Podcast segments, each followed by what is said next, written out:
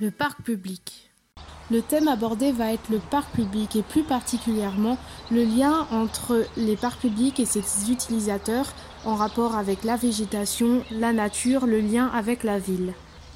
Donc tout d'abord, qu'est-ce que vous faites habituellement dans un parc public?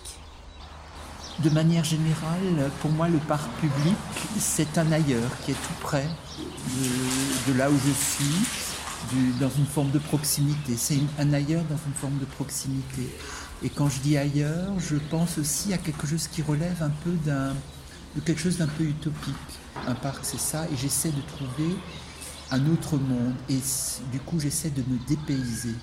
Le plus souvent, dans un parc public, je me balade, je promène mon chien, je regarde les arbres, je me balade avec ma famille, enfin, je, je profite de la nature en fait. Quand je vais dans un parc, c'est pour prendre des photos, me balader tout simplement, ou genre promener mon chien. On peut constater que pour la plupart des gens, aller dans un parc public, c'est se dépayser, penser à autre chose, respirer un air frais, se balader. La végétation est-elle indispensable à toutes ces activités? Un parc public peut donc-il être contemporain et n'avoir que très peu de végétation?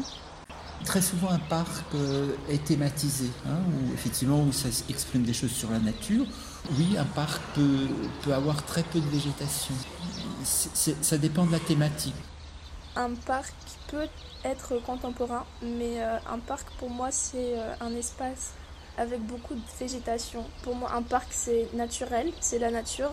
Oui, il peut être contemporain, mais non, enfin, il faut qu'il y ait de la végétation, sinon pour moi c'est pas un parc. On constate que pour certaines personnes, la présence de végétation est très importante, voire même indispensable dans un parc public. Est-il important pour vous qu'il y ait un lien entre la nature et la ville?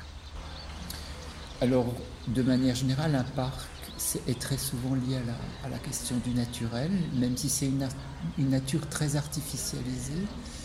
Mais tout de même, ça pourrait, on peut imaginer quelque chose de tout à fait autre. Je pense qu'il faut une diversité des parcs ça peut être à la fois totalement artificiel, ça peut être une forme d'artificialisation de la nature ou d'une nature beaucoup plus naturante. Donc euh, justement, c'est peut-être ça qui permet d'être dans des mondes différents et donc de, pouvoir réaliser son utopie.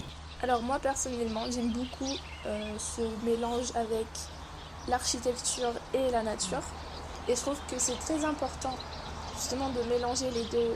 Parce que la nature nous permet de s'évader, d'oublier un peu, de respirer un autre air et etc. Alors que genre toute la journée, si on est dans un immeuble ou si on est dans un bureau, on a parfois mal à la tête et quand on respire dans une forêt ou, dans un parc, c'est autre chose. Et je pense que c'est hyper important parce que comme ça, ça homogénise un peu la, ville. Et je sais pas, ça rajoute, un, ça rajoute quelque chose en fait. Genre, qu'est-ce que serait par exemple New York sans le Central Park? Ce sera pas la même chose.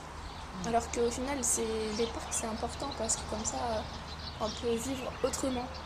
Euh, si on était juste dans une ville avec juste des immeubles.